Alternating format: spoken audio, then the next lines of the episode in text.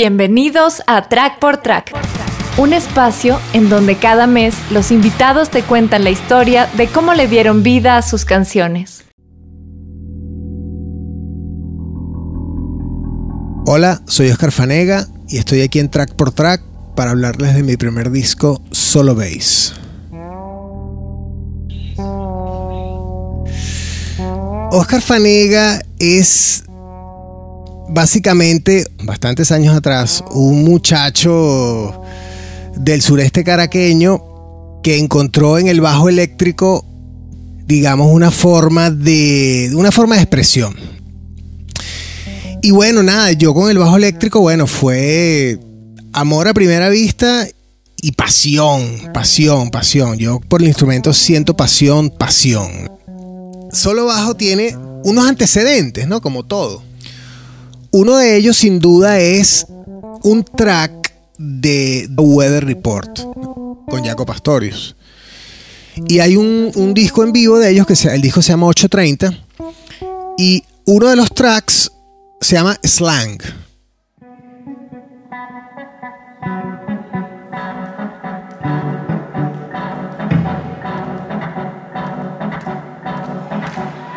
Ese tema es un solo de Jaco en vivo.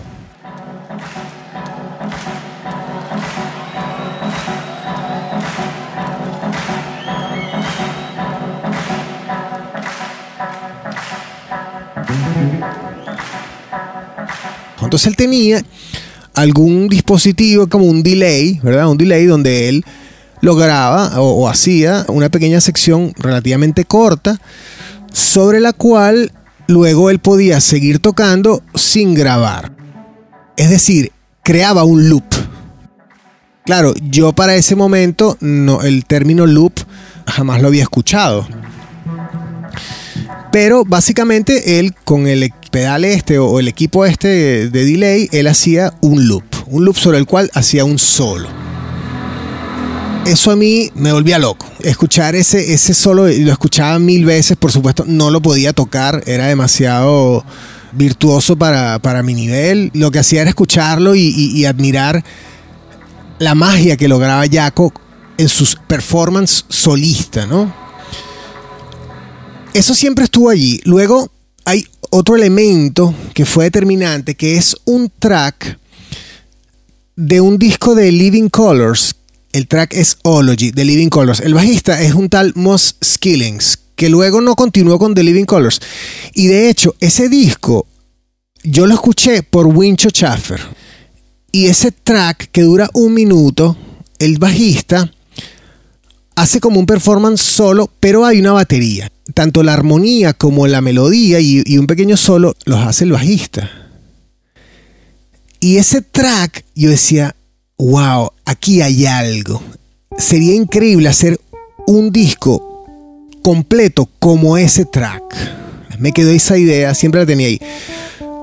Luego, el tercer elemento de este concepto de solo bajo fue un pedal que yo compré en algún viaje, y yo creo que lo compré aquí en España en algún viaje, un Boss, era un DSD2, Digital Sampler Delay el aparatico era un delay, pero si tú lo ponías en el feedback máximo, es decir, en la separación máxima entre el, tu ataque y la repetición, era de un segundo, era lo máximo que podía haber de tiempo. Entonces, en ese segundo, tú podías regrabar encima lo que tú quisieras. No tenía límite. Pero luego, ahí estaba la magia, tú pasabas el switchecito y quedaba sonando lo que habías grabado y lo siguiente que tocaras ya no se grababa. Entonces, claro, para mí era como que, ah, aquí puedo hacer algo así. Entonces yo ese pedalito lo utilizaba para estudiar. Tocaba como un pequeño ritmo, emulando un poco lo que hacía Jaco Pastorius en, en slang, que es como que hacía unos golpes de percusión el bajo y ese era como el ritmo. Y luego tocaba un acorde, o una nota en el bajo, porque no había tiempo para construir una línea de bajo. No, no, eso era como un ton, ton, ton, ton, ton, ton, ton, ¿no? Y ya nos vamos aproximando a lo que es el primer tema de solo bajo, que es instinto básico. Un ritmo básico bueno, un beat, un beat sencillo de bombo y caja. Yo hacía como un golpe de bombo, hacía como un golpe de caja y tocaba una nota, tum, y ya no había espacio para más nada. Los acordes o las notas del acorde normalmente las hacía con armónicos. Entonces yo grababa distintos acordes y encima de eso me ponía a practicar escalas, ¿no? Si estaba estudiando, qué sé yo, la escala disminuida, la escala lidia, la que fuera. Entonces para practicar ponía esa base con el acorde y encima tocaba. Cuando comienzo el, concepto de, de solo bajo, yo me planteo un par de premisas. La primera fue, cada tema lo voy a grabar con un bajo diferente, exclusivamente. Es decir, la canción 1 con un bajo, la canción 2 con un bajo y así, ¿no? La segunda, voy a trabajar en distintas tonalidades para que no sea monótono. Y voy a trabajar en distintos ritmos y cifrados de compás. Entonces, por ejemplo, el primer tema está en 4x4, el instinto básico. Danilo Tumbado, que es salsa, bueno, es más como un 2x4. Luz de Lucy es un 3x4 y así. Cada uno va como en un tono distinto y en un ritmo distinto. Entonces, 2003 termino yo grabando, grabando en mi casa. Yo no tenía computadora, yo grabé todo en un aparato el Roland BS 1880, que era un grabador digital. Entonces, bueno, yo comencé junto con ese equipo y un sampler que yo me había comprado, porque también yo estaba fascinado con la música de, de Cerati, un disco que se llama eh, Amor Amarillo, si mal no recuerdo, que creo que las percusiones, las baterías estaban hechas todas con el sampler acá MPC 2000. Pero empecé a tomar muestras del bajo. Entonces yo hacía cosas como esto, ¿no? O sea, golpeaba con el pulgar, como si, como si hiciera un slap, ¿no? Pero sin nota. Yo decía, bueno, esto es un bombo. Para mí esto es un bombo. Entonces buscaba en qué cuerda, en qué cuerda o en qué región del instrumento sonaba más parecido a un bombo. Y entonces eso yo hacía como un casting de los mejores bombos que había logrado en una toma y los iba guardando. Igual la caja, la caja es lo mismo pero con la palma, ¿verdad? Golpeando, ¿verdad? Entonces, bueno, ya tenía el bombo y la caja. Me faltaba el hi-hat. El hi-hat es bastante más complicado. Porque claro, ¿cómo emulas tú un sonido de un platillo en el bajo? Entonces, bueno, probando cosas, descubrí lo que yo llamé el high scratch, que es como un scratch que hago con los dedos, con, los, con, con la parte, digamos, de la palma, con la parte de abajo de los dedos, ¿no? Frotando las cuerdas, ¿ok? Da un sonido como de un scratch. Y con eso hago el high, ¿no? En corcheas o semicorchea. Entonces, claro, son cosas que yo descubrí en mi casa. Luego yo las he visto y, por supuesto en los discos y Jaco hacía de ese tipo de cosas. Pero bueno, yo le puse a ese concepto, le puse eh, percu bass, percusión en el bajo. Y tenía el bombo, la caja y el, y el scratch. En este momento, si escuchas Instinto Básico, está clarito esa propuesta. La entrada del tema es eso.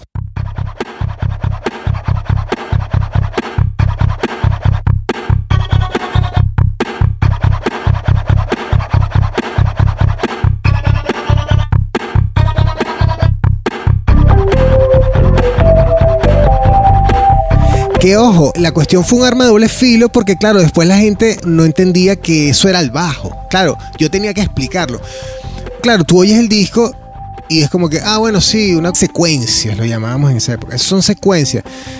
Mm, bueno, sí, pero son hechas con el bajo. Entonces la gente decía, ¿cómo que hechas con el bajo? Entonces yo les trataba de explicar esto y la gente, ah, bueno, pero claro, cuando lo veían era como que, wow, qué novedoso. Yo no lo había visto. Ahora sí lo he visto mucho, porque claro, el tema de los loopers vino después. Entonces, ese es el tema bandera que yo llamo del concepto, ¿no? Instinto básico. Donde yo presento esa técnica del, del percubase. En instinto básico está el bajo, los armónicos, hay un solo con palm mute. El tema habla por sí solo.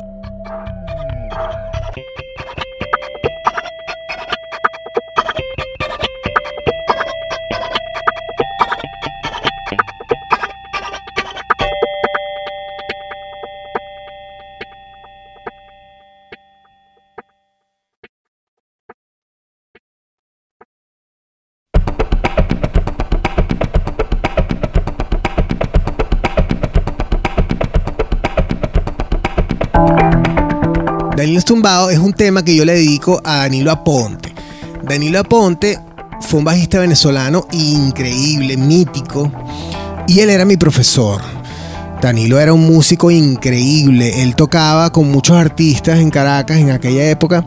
Quizás el grupo más conocido y comercial era Daiquiri, pero claro, él, por ejemplo, había músicos de jazz reconocidos internacionalmente como Nat Adderley o, o Thomas Chapin, unos músicos que fueron a Venezuela y ellos, bueno, lo contactaban desde Estados Unidos. Ellos venían a Venezuela sin bajista porque sabían que Danilo estaba ahí.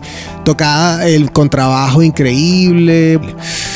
Entonces, bueno, yo le dedico este tema a Danilo, muy en la onda de, bueno, del jazz latino, jazz fusión, ¿no? Es un tema que está escrito en clave salsa.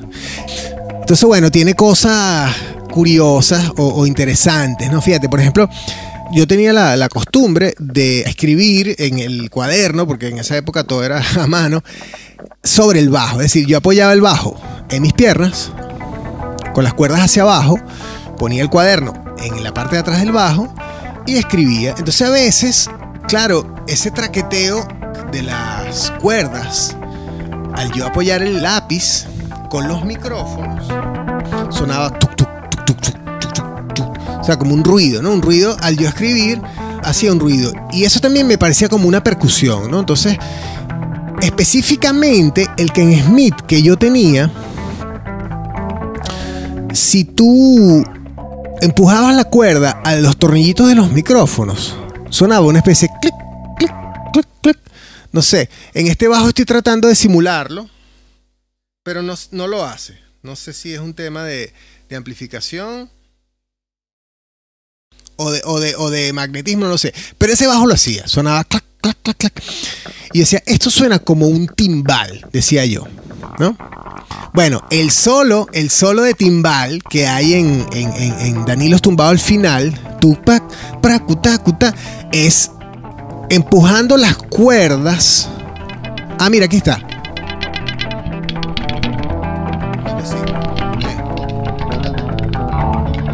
Es como un son dos notas, tumpa, como el timbal, ¿no? Truta, tra, cuta, tra, tu, tu, tu, tu, tu, tu, tu, pra, ta, ta, tu, ta, tu, ta.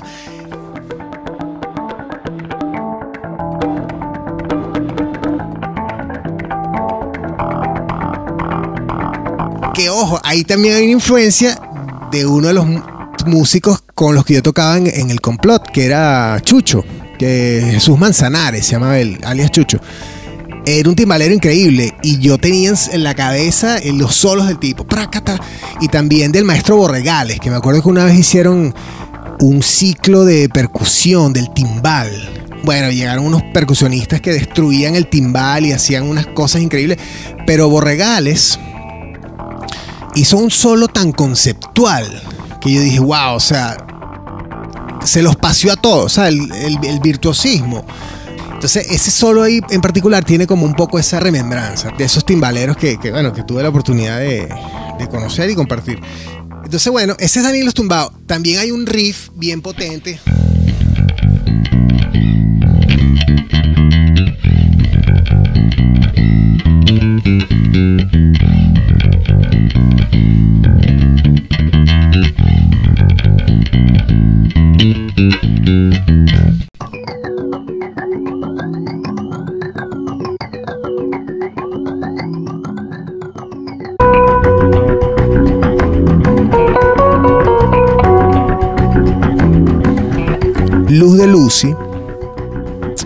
Un tema que yo le dediqué a mi madre.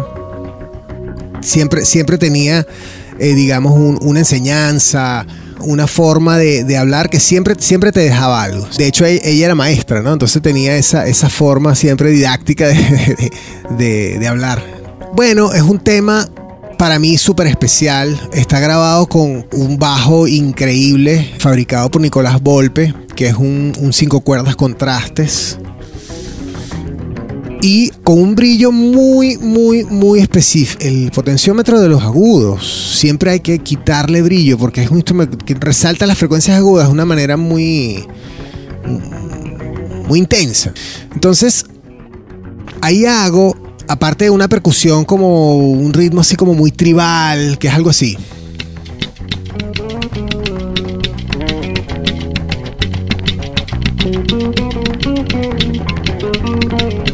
Ese es como el groove de la, de la percusión de Luz de Lucy, ¿ok? Luego una línea de bajo muy, muy, muy, relax.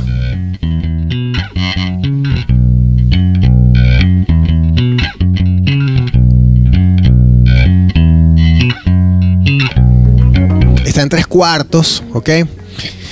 Y la melodía que la hago con lo que llaman falsos armónicos, como pellizcando la cuerda. Exactamente, ¿ok? A ver si los hago sonar aquí.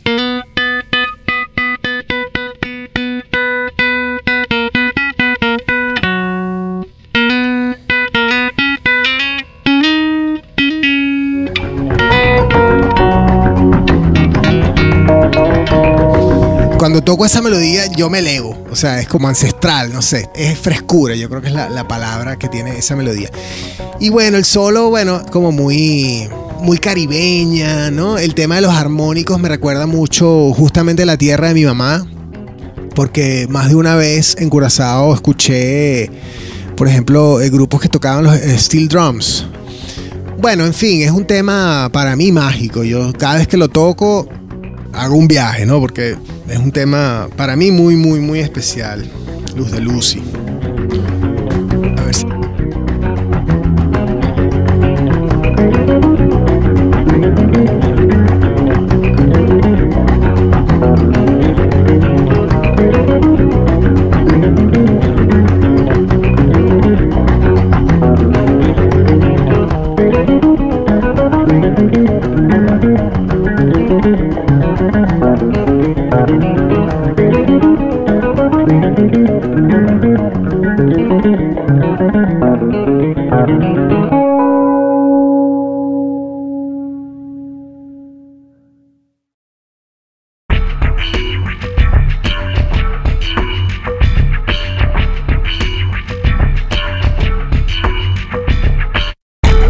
Adrenofractalina. Ese título es porque yo toqué con Evio un par de años, Evio Di Mars. Ese es un genio, era un genio. Yo realmente de él aprendí mucho en todo sentido, o sea, de la vida, de... Evio era un tipo intenso, intenso. Bueno, tenía una vida muy, muy heavy. Él tenía eh, eh, una canción que nunca fue grabada, que se llamaba La sensación del vértigo. Y era una canción que era en 7. Yo no recuerdo cómo era esa canción. De hecho, en estos días estaba tratando de acordarme. No recuerdo cómo era esa canción. Pero yo sé que ese tema de adrenofractalina lo saqué un poco recordando esa época con, con Evio, ¿no? El groove del bajo hace algo así.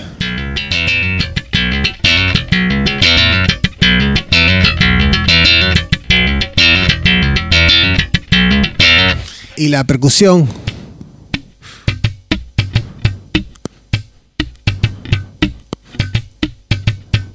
Ese es el bombo y la caja y el scratch.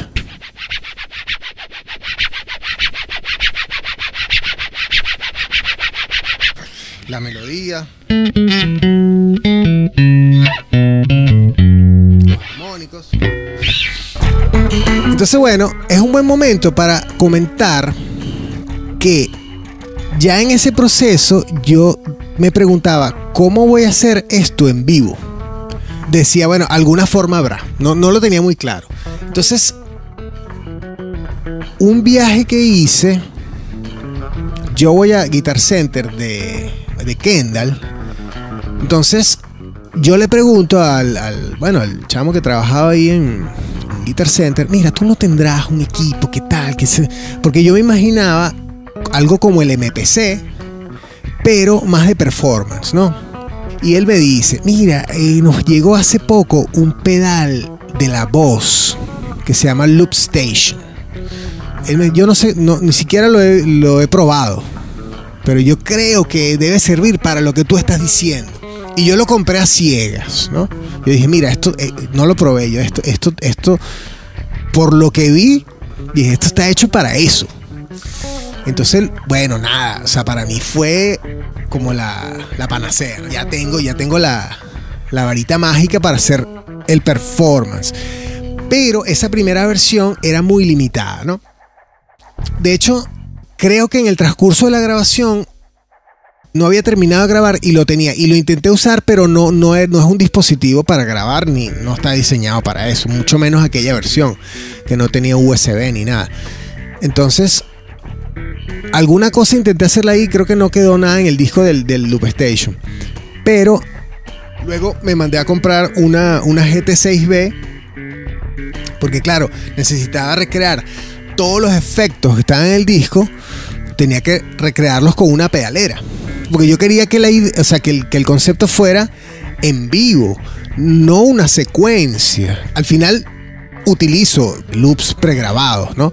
Pero intento que la, mayoría de lo que toco se vaya grabando en el momento. Y el Loop Station es el que hace esa función, porque yo todavía lo utilizo, claro, versiones más actuales, pero sigo utilizando los Loop Station de, la voz. Entonces, bueno, en este tema, a ver, en fractalina, yo tengo pregrabado el scratch. ¿Ves?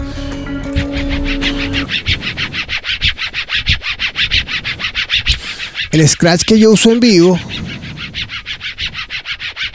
es el del disco, está grabado del disco. Y luego yo hago el bombo y la caja.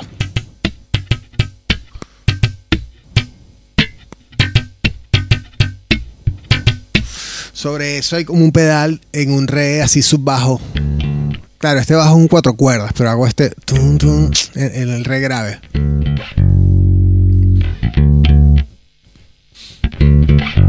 Luego algunos armónicos por ahí. Y luego entra el riff del slap.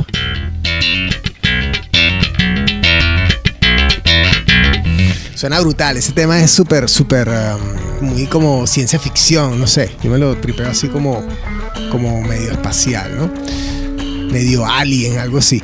Entonces, bueno, nada, encima hago la melodía, hago los solos, bueno, nada, me divierto ahí con, con mi parafernalia. Ese bajo tiene un sonido muy particular. Aparte que sí, está filtrado. El, el loop principal creo que es el de la intro, está filtrado, eso tiene, eso tiene como un filtro, ¿no? Eso, eso, eso lo trabajó Rigel. Rigel es un gran amigo mío, guitarrista, que realmente Rigel es un genio. Yo conozco muchos músicos excelentes, maravillosos, con feeling, extraordinarios, bestiales, ¿eh? y luego hay genios.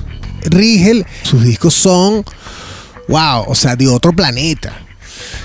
Y yo hablé con él, mira, este disco yo quiero que tú lo mezcles, ¿no? Hicimos un acuerdo y, él, lo mezcló y bueno, le metió mucha mano a ese material, ¿no? O sea, mucho, muchos de los sonidos, las texturas que están allí en el disco no son de la grabación, son de la mezcla de Rigel.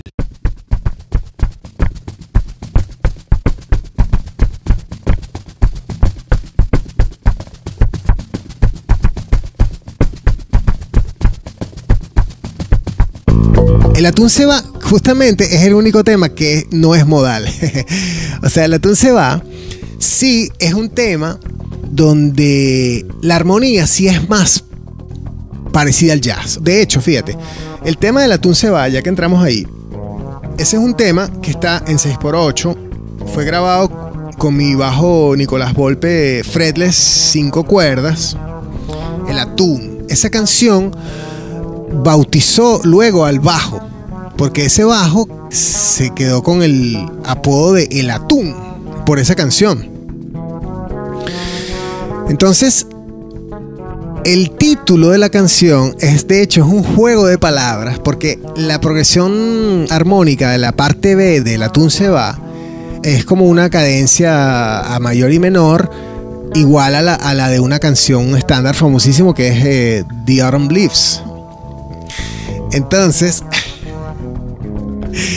en una oportunidad con un colega, digamos, eh, típica jerga de músicos, cuando tocábamos The Autumn Leaves, lo llamábamos el atún se va.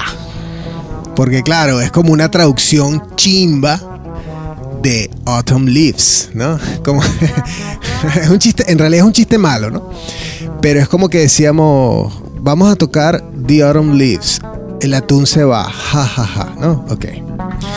Entonces, yo le puse ese nombre a esa canción porque la progresión de acordes es en otro tono, pero es la progresión de Autumn Leaves, ¿no?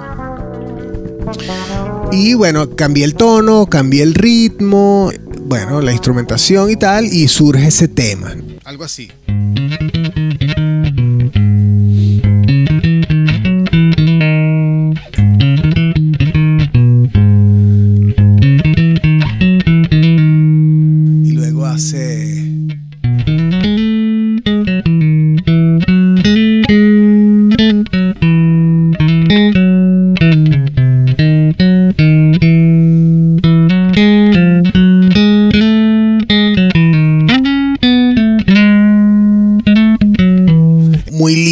Esa, melodía. Ese es el tema más canción del disco, ¿no? Porque los otros son como muy modales, muy de loops. Este es un tema que perfectamente se puede tocar, bueno, con una agrupación, ¿no? Con otro formato. La intro, el bajo hace algo así.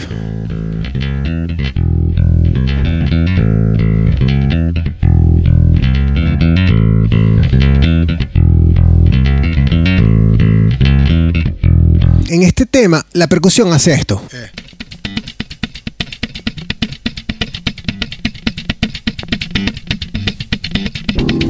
Entonces, a ese patrón de, percusión, que por cierto, yo los lupeaba, es decir, yo tocaba un rato y luego buscaba un pedacito y lo lupeaba, porque es el concepto del loop, es esa cosa idéntica que se repite, lo que da el efecto de loop, ¿no? Es un patrón rítmico, sí, un baterista es un patrón rítmico, pero no es lo mismo un baterista que haga un patrón rítmico a que un baterista le agarres un compás y lo lupees. Da una sensación distinta, ¿no? En el disco yo trabajo con loops, ¿ok? Y en vivo también. Entonces, ese loop es curioso porque es el único sonido del disco que cuesta creer que está hecho con un bajo, pero es porque yo le cambié el pitch al loop y se desvirtuó de una manera que termina pareciendo una maraca. Tú escuchas ese track y hay una maraca, hay un y dices, bueno, pero ya va, eso no está hecho con el bajo. Sí está hecho con el bajo, lo que pasa es que eso lo hice yo en el Pro Tools. Está tan modificado el sonido que no parece un bajo, parece una maraca o un shaker o algo así. Creo que uno hace Entonces, este sonido, pasado por ese pitch transformer o algo así que se llamaba, termina sonando como que.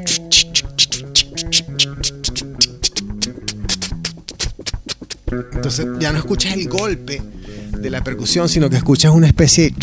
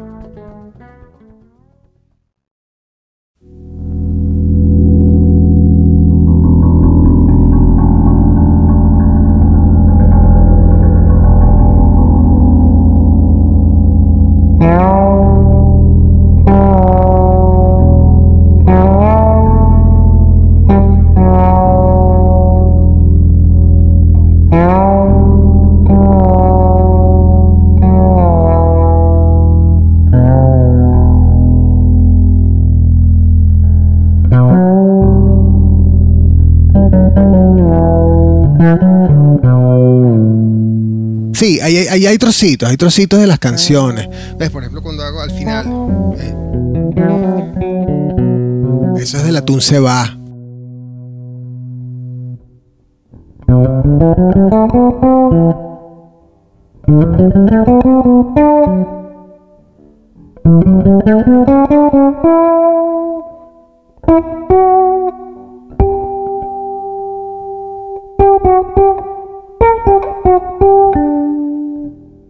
Es luz de luces. Ese es un motivo de luz de Lucy.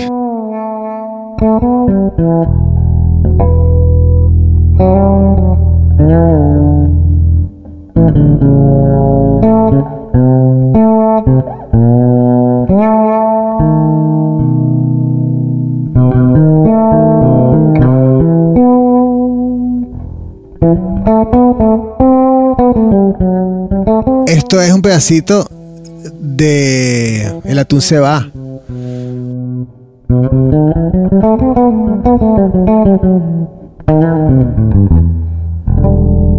De la cadencia menor, ¿no?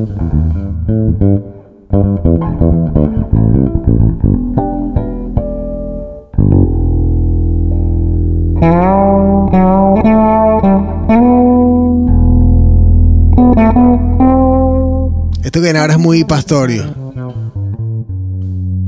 Ese pedacito ahí.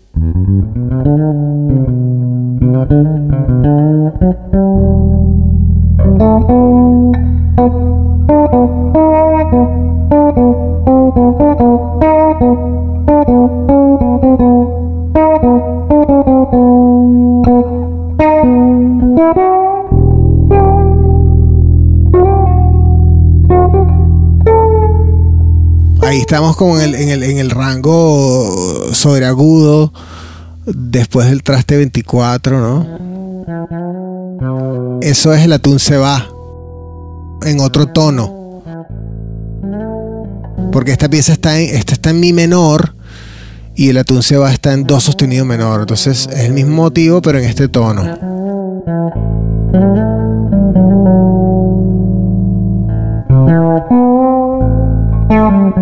Esa es la cadencia de del atún se va. Está hecho un poco con esa idea, ¿no? De que fuera como, como un resumen de todo el disco, pero así ya más como, como místico, ¿no? Como más calmado y tal, ¿no? Esta fue la primera parte de la conversación que tuvimos con Oscar Fanega, así que el próximo mes Oscar estará hablando de su segundo álbum como solista titulado Bass and Percussion. Así que hasta entonces, te invito a que compartas este podcast a quien creas que le pueda gustar. Soy Álvaro Gargano y nos escuchamos en el siguiente episodio. Para escuchar el resto de este episodio, encuéntranos en Patreon como Track por Track.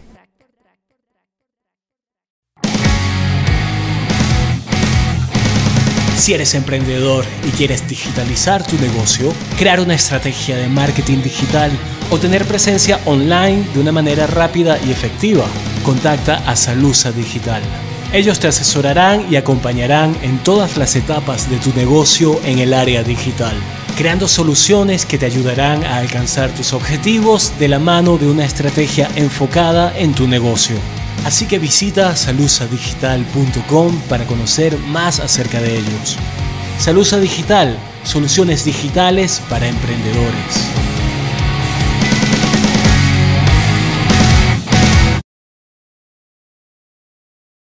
Además aprovecho para invitarte a visitar trackportrack.com para que puedas ver parte del trabajo de Salusa Digital y de una vez, ¿por qué no?, afiliarte a la lista de correos para que recibas las últimas novedades de este podcast. Nuevos lanzamientos, nuevos sonidos. Ahora lo que estás a punto de escuchar es una de las últimas producciones de Backstage Studios Valencia.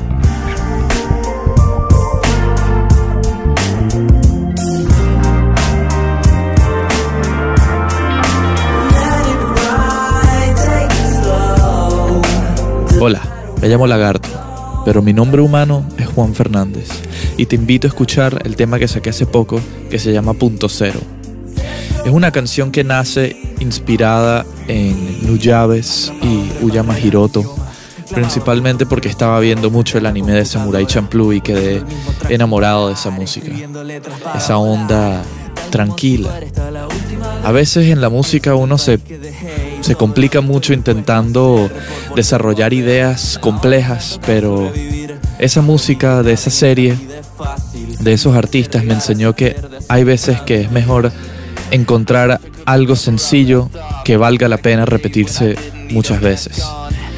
Entonces escribí esa canción pensando en todo el proceso que ha sido grabar eh, el compendio de tracks que he estado produciendo con mi productor Jan de Oliveira y cómo a veces es repetir una y otra vez el mismo pedazo del track, intentando encontrar la letra perfecta, la línea de guitarra perfecta, el sonido perfecto. Y más que intentar encontrar un resultado eh, que te enamore, que bueno, es el objetivo, yo creo que lo más puro que puedes hacer es disfrutar el momento y disfrutar el proceso. Así que si te vacilas este track, sin duda llégate a mi página de Instagram, arroba yo piso lagarto, donde estaremos escribiendo canciones juntos y vacilando, pasándola bien. Eh, estoy muy entregado a las redes ahorita y me encanta este nuevo proceso de, conocerlos a todos a través de, sus perfiles de Instagram. Estoy escribiéndole canciones a los perfiles de Instagram de, las, de cualquier persona que lo pida. Así que si te animas a pasar un buen rato por allá y formar una relación musical, nos vemos por allá. Arroba yo lagarto.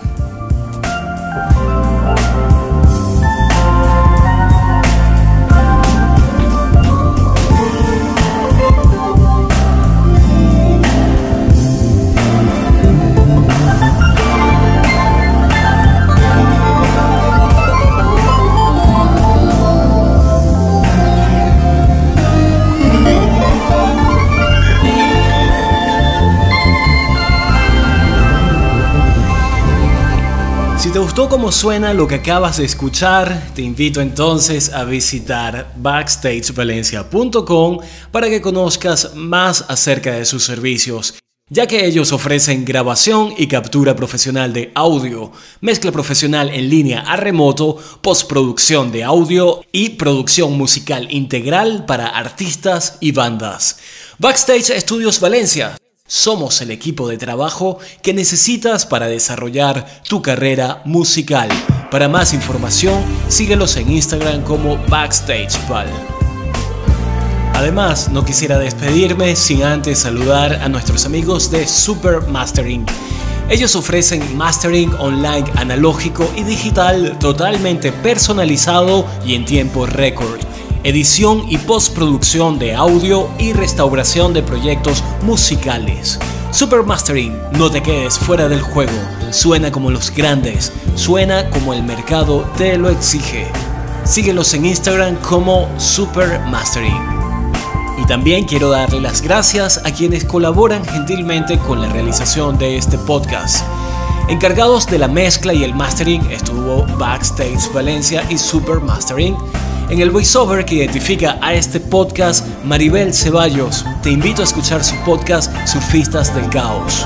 La música de la introducción de este podcast fue Escape de la banda Meganeura Monji. En la producción y el montaje estuvo quien les habla Álvaro Gargano y nos escucharemos en el siguiente track por track. Si te gustó este episodio y quieres enterarte de todas las novedades de este podcast, visita trackportrack.com y suscríbete a la lista de correos. ¿Qué tal muchachos? Le habla Acosta de 123 Sonido Podcast saludando a nuestros amigos de Track por Track. Ya saben, vayan a Spotify, escuchen Track por Track, después 123 Sonido y ahí vamos. Saludos gente.